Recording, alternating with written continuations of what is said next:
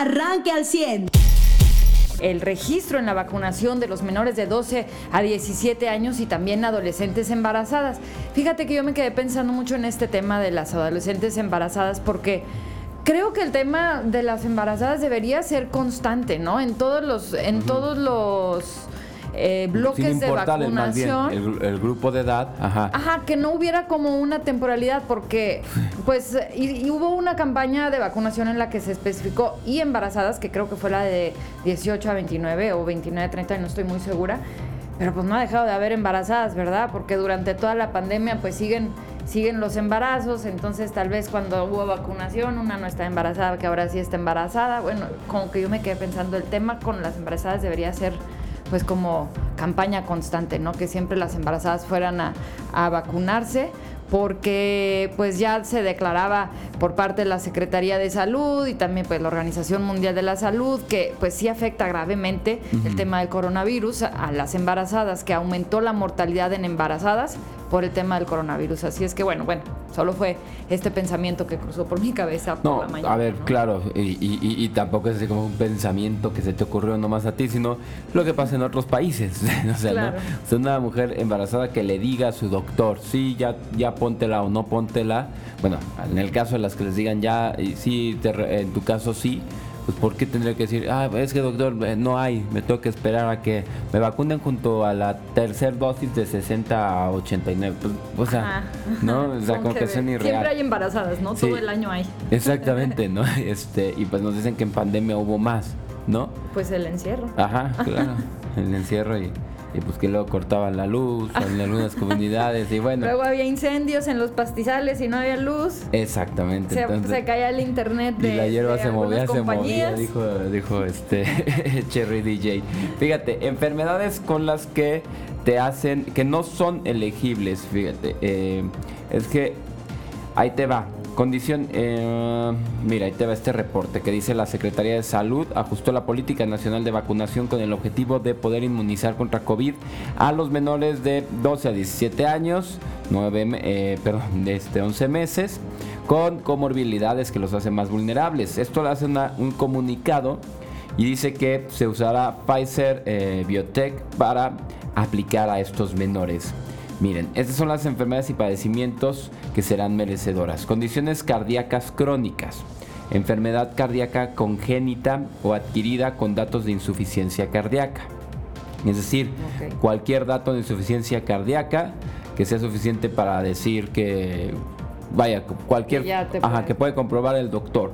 Hipertensión arterial primaria o secundaria en tratamiento médico con anti, anti perdón, hipertensivos sea, todos los que ya estén este, diagnosticados o bajo tratamiento les pueden poner esta vacuna, sin importar su edad.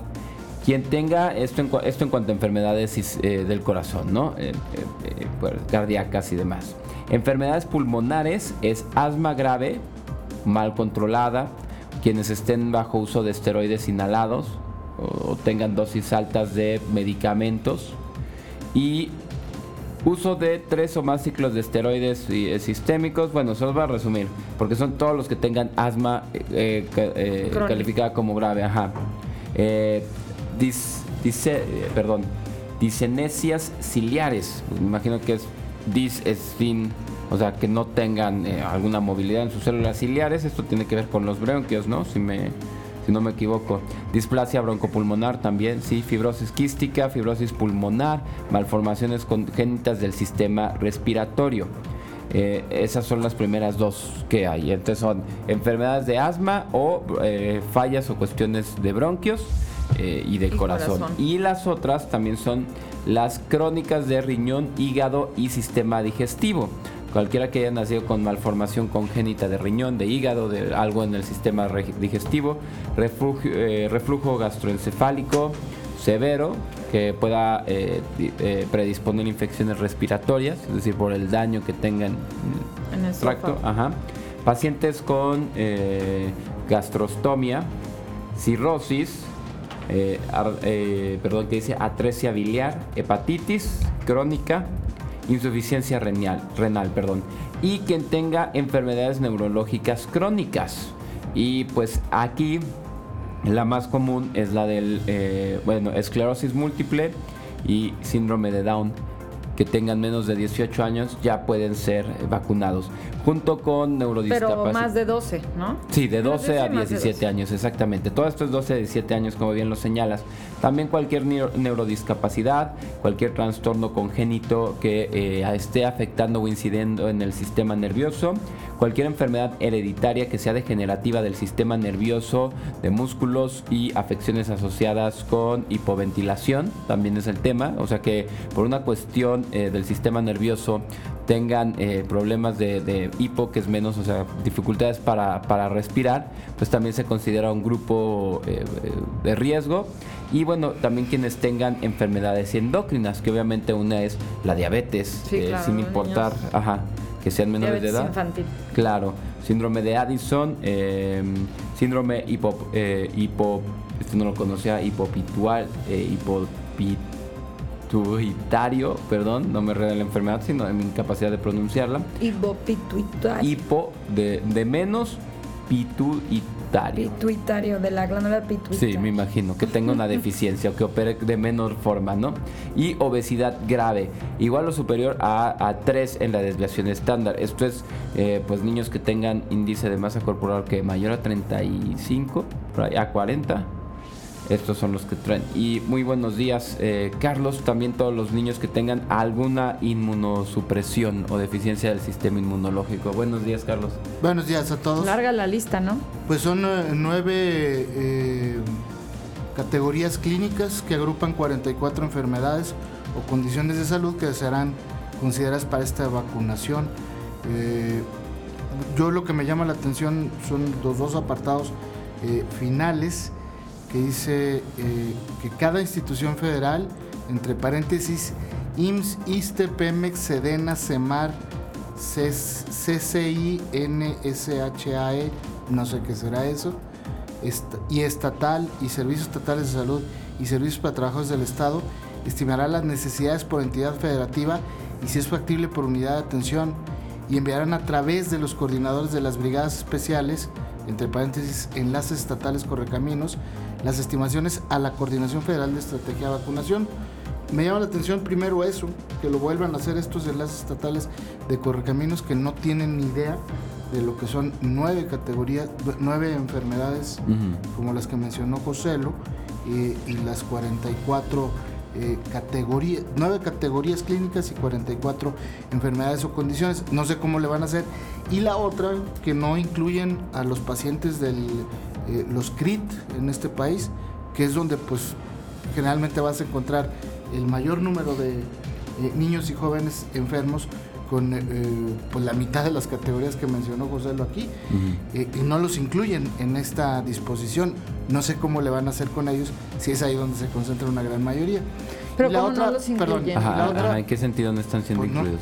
pues no, no lo mencioné. Ah, no, pero... Acabo de decir Pemex, ah, como institución de... ya, ya, ya, sí, ya. No se coordinan con IMSS, claro. Digo, con... O sea, no están incluidos. A ver, leí, la coordinación. leí esas dependencias. Así dice, cada... O sea, porque los niños por la enfermedad están incluidos, pero, no como institución. A ver, lo repito, repito de nuevo para que... Sí, porque los dos aquí no, no Cada institución federal IMSS, ISTE, PEMEX, SEDENA, CEMAR, CCI, NSHAE, estatal y servicios estatales de salud y servicios para trabajadores del Estado estimará las necesidades por entidad federativa y si es factible por unidad de atención y enviarán a través de los coordinadores de las brigadas especiales, enlaces estatales correcaminos, las estimaciones a la Coordinación Federal de la Estrategia de Vacunación para ver cuántas vacunas se mandan a cada estado, a cada ciudad, a cada región.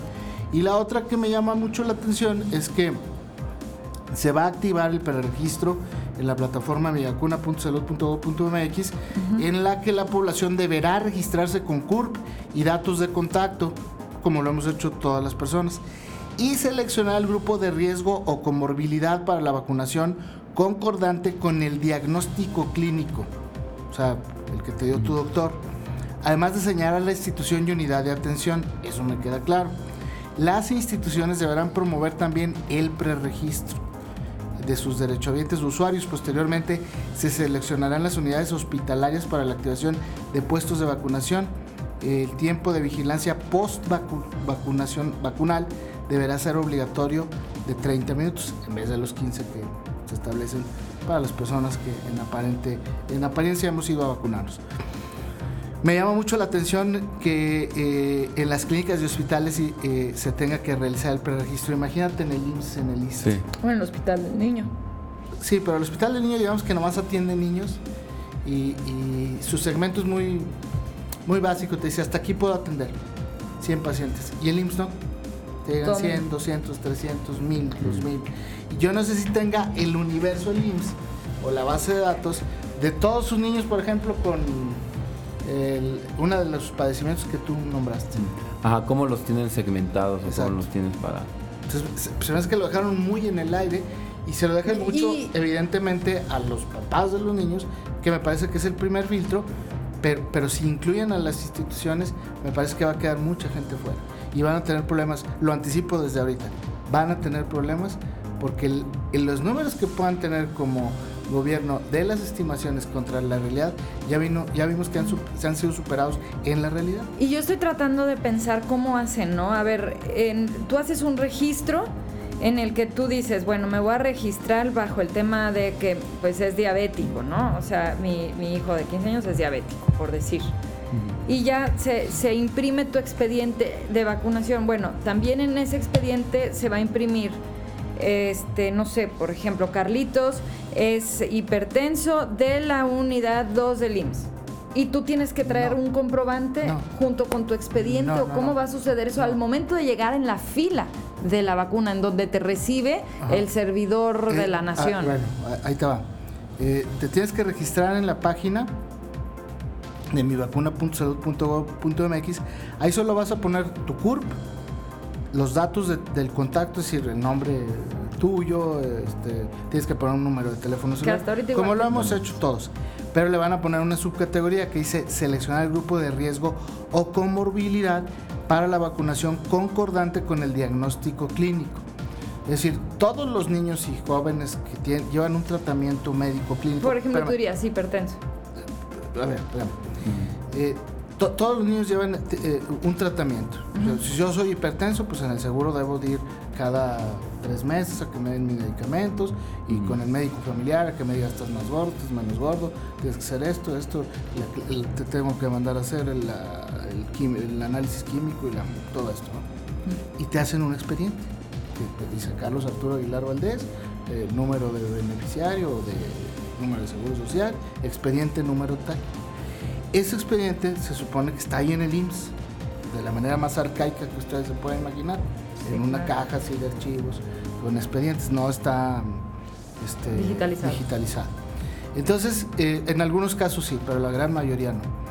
Eh, entonces, cuando tú te registras, vas a poner lo que te puso tu médico ahí. Padecimiento. Eh, hipertensión. hipertensión o y, todo lo que tengas, ¿verdad? Porque puedes tener otras cosas más. Y entonces tú tienes que ponerle eso. Se supone que tú no vas a ir al, centro metropolitano, el Auditorio de las Maravillas, ni vas a ir a la UAC. Se supone que la vacuna te la van a poner en, el hospital donde recibes tratamiento o en uno de los hospitales de esa red de, atención social. Que puede ser el IMSS, el ISTE, los hospitales de Pemex, de los hospitales militares, los hospitales generales. Este CCH no sé qué. Esa madre. Ya, ok. Es ahí donde tú cuestionas este tema del CRIT. Es, es correcto. ¿Y ahora qué va a pasar con las instituciones que son privadas o quien lleve una atención que no sea en una institución pública? Ese es el otro meollo del asunto. Eh, no, pues está muy... Sí, exacto, por eso lo que decía del, del CRIT, que a lo mejor hay unos que van a CRIT o a lo mejor... O sea, ve cuántos de estas personas ajá, no tienen un, sistema de seguridad social de los mencionados ahí. Sí, de IMSS. Por ellos se tratan por su cuenta, ¿no? sí, Hospital General. Digo, y además con todo respeto, ¿tú crees que en el Hospital General también tienen este archivo? O sea, yo creo que van a quedar muchas cosas en el aire.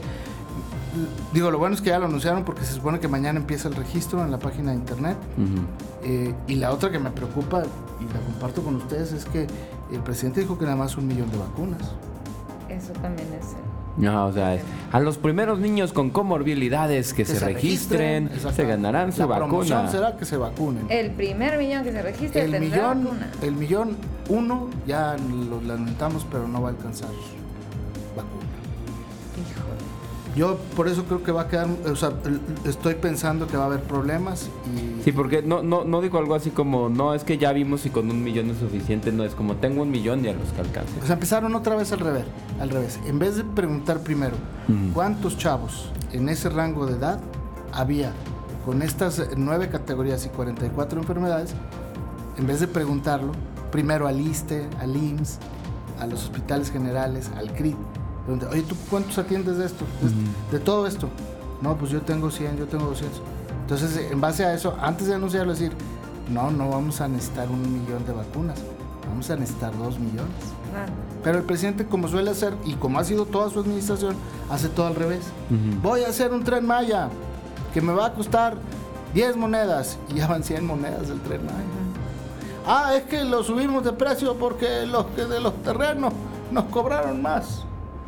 O sea, esta estrategia, una vez más, dentro de la estrategia de combate al COVID-19, demuestra el pésimo manejo que ha tenido el gobierno federal en el tema de la pandemia. Una vez más porque no abre el tema de las vacunas.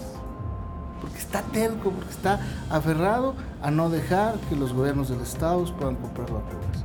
A no dejar que los empresarios compren vacunas. A no dejar que los hospitales privados compren vacunas. Está aferrado, está, se, se ha vuelto loco porque no quiere que nadie más vacune que no sea él. Claro. Y, su, y su proceso de vacunación ha sido totalmente deficiente y exhibido como creo que va a exhibirse una vez más como, como dijo él, este segmento. No, sin planeación, a lo que iba y se le ocurría, ¿no? Como a pura ocurrencia. Ajá. Y pues a pura ocurrencia, ¿quién quiere? O sea, ¿qué prefieres? Que un sistema real te, se encargue de, de tu salud, no ya no solo de la vacunación bueno, no, sí lo voy a separar, este, de vacunación o, o un sistema ocurrente. No, eso, es aquí lo peligroso. De, de, la mano con esto eh, viene la campaña de vacunación contra la influenza. Ya también la anunciaron, va a empezar el 3 de noviembre. Eso fue lo que dijo la Secretaría de Salud. Eh, es un mes de atraso en comparación del, el año pasado fue del igual, año pasado. El año pasado sí, sí, sí, sí no, no, no, en comparación a como era, vaya. a, a, a, años anteriores. en, el, en noviembre va a empezar, el 3 de noviembre empieza la vacunación. Se van a aplicar 32 millones 320 8.200 dosis. Entonces tú dices, bueno, voy a enviar todas estas dosis de vacunación de la influenza a los centros de salud para que la gente vaya. Y, y, y, pues ahí mismo estás viendo, ¿no? Tus centros de vacunación funcionan. El año pasado fue lo, que, lo primero que les dijimos. ¿Funcionan eh, eh, esos centros de vacunación? ¿Y luego? ¿Por qué no mm, usarlos? Eh, pues porque no, porque él quiere que, que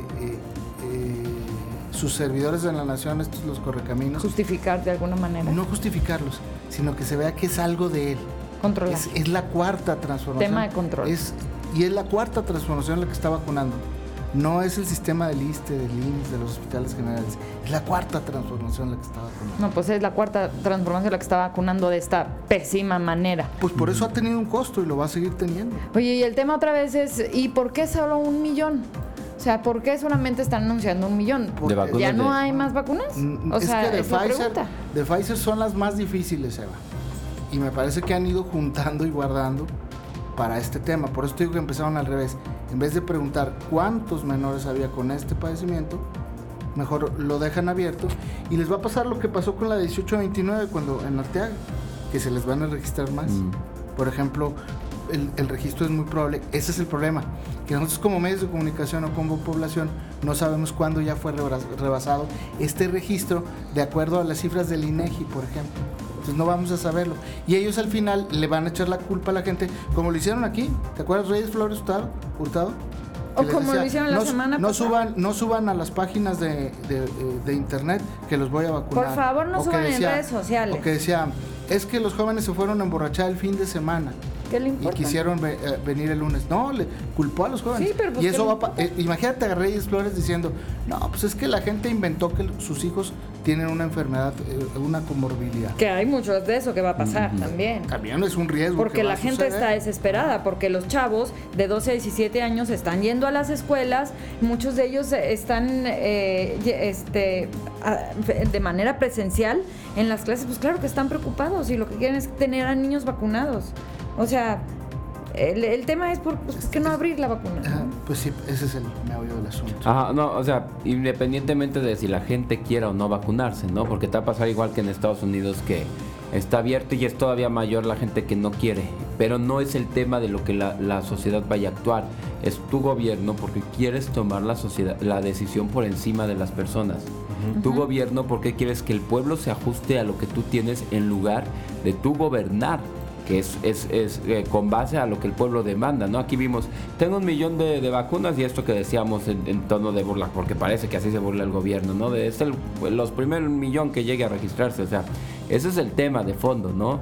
Eh, ¿Por qué el gobierno decide por las personas? ¿Por qué el gobierno impide la decisión de las personas? ¿Y por qué el gobierno limita eh, las oportunidades para el pueblo? Sobre todo es eso, que limita las oportunidades para el pueblo, porque independientemente si se quieren vacunar o no se quieren vacunar, tú tienes que poner las vacunas a la disposición de la gente. Ahora, sí, hay que dar prioridad a aquellos que tienen mayor riesgo al momento de contraer la enfermedad, que son todos estos niños que tienen este tipo de padecimientos, que sí, que sí hay niños que tienen padecimientos, sí hay muchos, y ellos son los que tienen la mayor posibilidad de sufrir consecuencias graves de contraer el COVID. Bueno, sí, primero que le pasen todos ellos, pero ¿cómo controlas tú esa parte? O sea, ¿por qué? Porque estás limitando, como bien lo dices, José. Lo, tú, gobierno, tienes a, a tu gente limitada. ¿Por qué no le estás ofreciendo la oportunidad de vacunarse o no, como ellos lo quieren?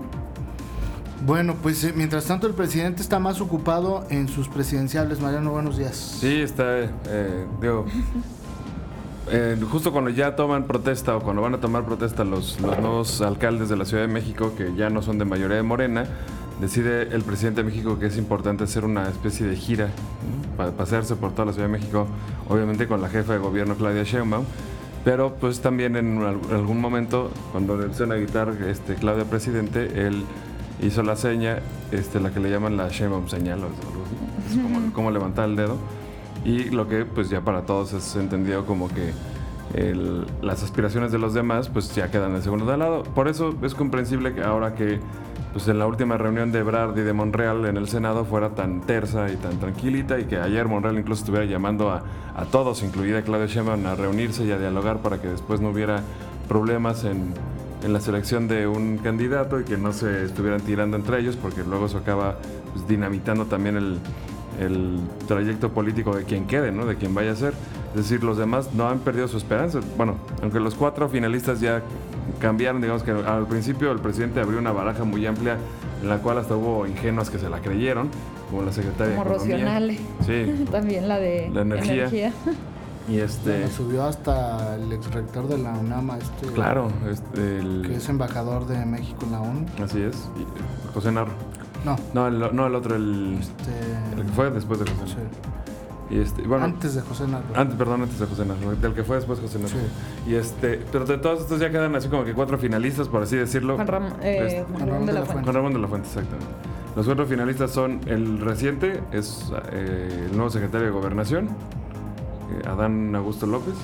Que nadie lo conoce nomás. Que ayer estuvo en el Senado. Pero que, pero que ciertamente pues, ha mostrado como que tener mucha fuerza. O sea, sí le han dejado como que la rienda suelta para que él haga y deshaga como le guste y es un operador político de toda la vida y una persona que ha logrado eh, tener más votos que AMLO en Tabasco, entonces o sea, ya trae así como que su trayectoria.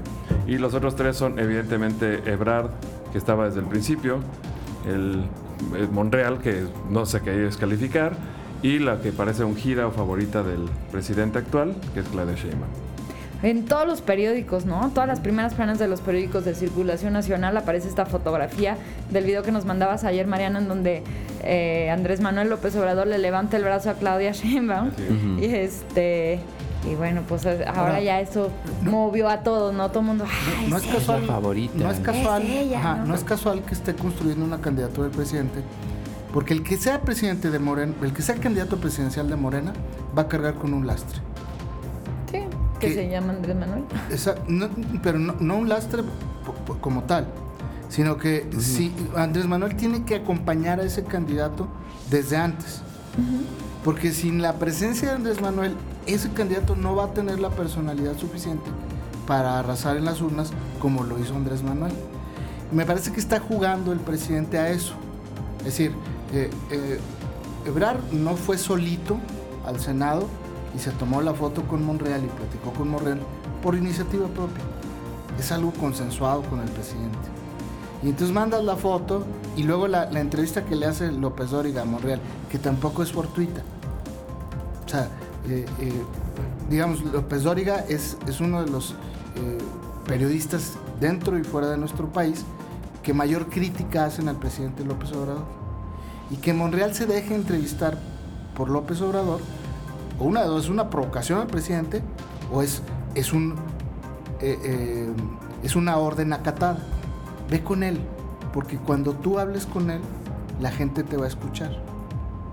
Y entonces da una entrevista donde dice Ricardo Monreal, le pregunta eh, López Dórica, Joaquín le dice, ¿vas por Morena o no vas por Morena para la presidencia? Dijo, si no voy por Morena, voy con Morena. Y la respuesta fue muy clara, voy a ser candidato presidencial. Entonces, eh, eh, el, presidente está jugando a eso. ¿Qué riesgos corre desde mi punto de vista? Los mismos que corrió, ¿se acuerdan un gobernador de aquí de Coahuila? Que cilindrió como a seis para ser candidato a gobernador y al final le brincó uno, que era el que más popularidad tiene.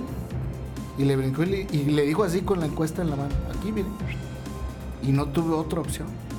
Ese es el riesgo que va a correr el presidente de la República.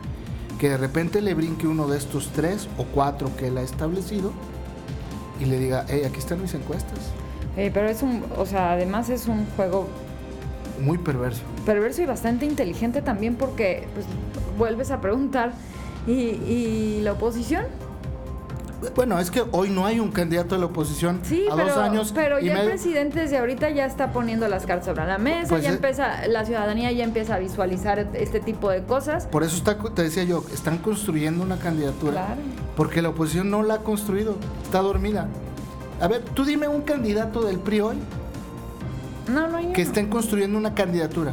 No, no hay ni uno. y, lo que había del PAN, pues también pues, se pues, cayó un poco con Ricardo Anaya. Sí, pero si acaso. Eh, le había construido no Ricardo Anaya. Sí, no lo había construido el PAN, la estaba construyendo Ricardo. Y se la tumbó el presidente. ¿Por qué le pegó tan duro? Era la única que le podía pegar. Pero tú hoy dime otro cuadro presidencial. Es más, olvídate de un partido político. Olvídate de, de partido político como oposición Dime una persona en este país que pudiera ser oposición para el candidato del presidente.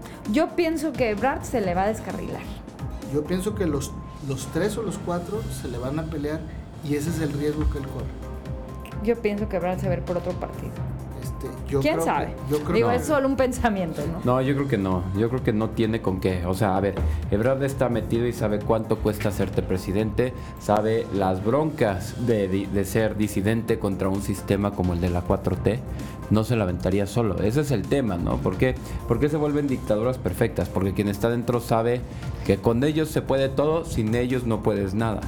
Entonces no creo que alguien que no vaya a ser el alzado, o sea, la mano alzada del presidente se la pueda rifar. Y, la otra es quién tiene mejor relación con don Carlos Slim.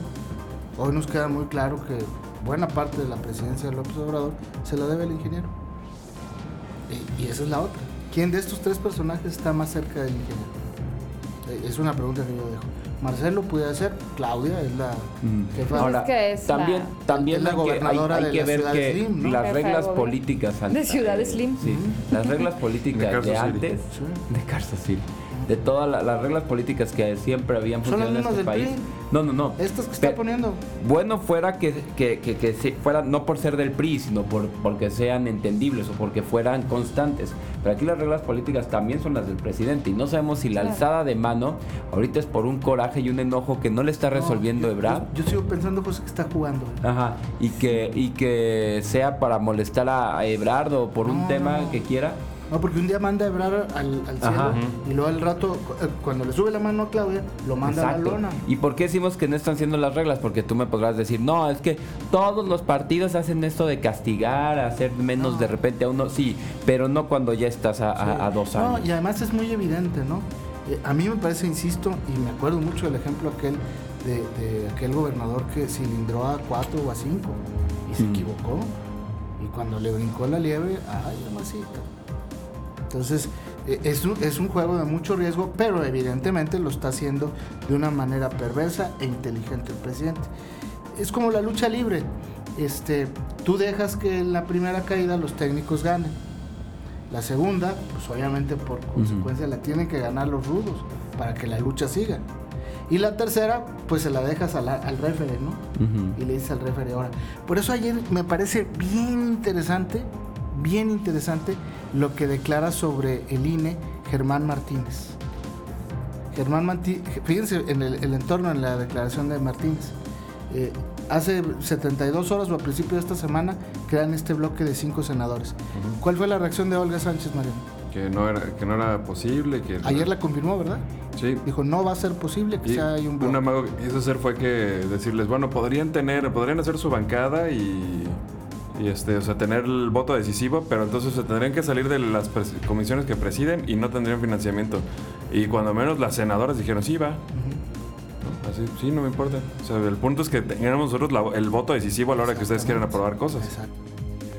No sé si está también la postura de Germán Martínez, pero con lo menos hubo otras expresiones. Que por cierto me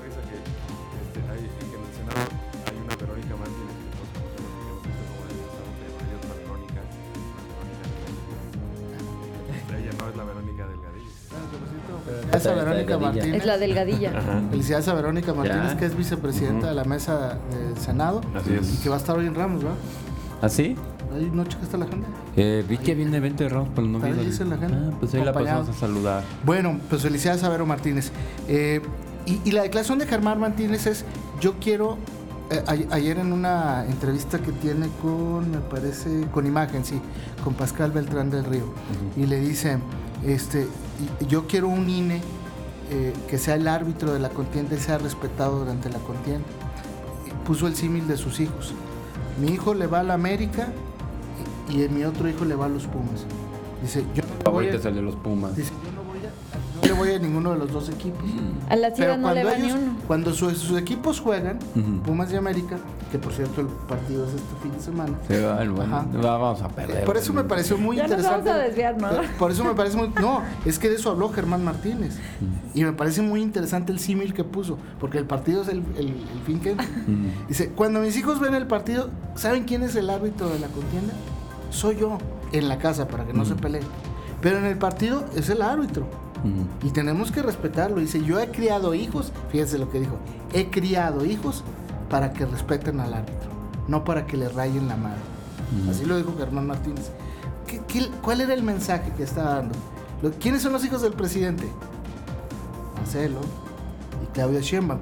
Yo no diría Ricardo Monreal, porque él sí tiene una vida política propia, no lo inventó el presidente.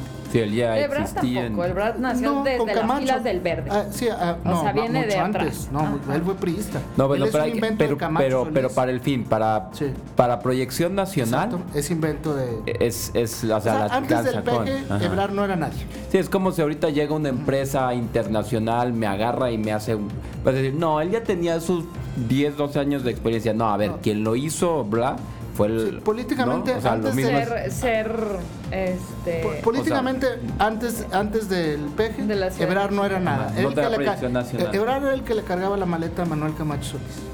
Ese era Ebrard. Y Chemba mucho menos era nadie. Monreal fue gobernador de, Zacatecas luego fue senador y, no sé si diputado, federal y senador o senador y diputado por el PRI él se va y renuncia al PRI cuando se va Porfirio Muñoz Ledo. Esos son los hijos de los que hablaba Germán, Martínez. Yo los crié para que respeten al árbitro. ¿Quién va a ser el árbitro de la contienda interna de Morena? El presidente. Esa es mi conclusión de, la reflexión. Y si les parece, nos vamos rápido a una pausa porque ya llevamos 40 minutos.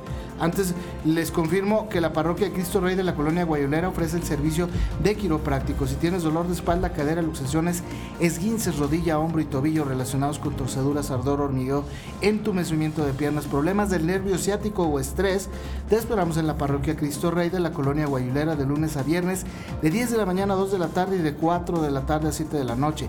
El costo de recuperación es de 150 pesos por servicio quiropráctico. Comuníquese al 844-204-7270. Repito, 844-204-7270. Eh, todo esto de lunes a viernes. Usted ya está informado. Pero puede seguir recibiendo los acontecimientos más importantes en nuestras redes sociales. Nuestras páginas de Facebook son Carlos Caldito Aguilar, José Lo de Velasco y Mariano de Velasco. Al 100.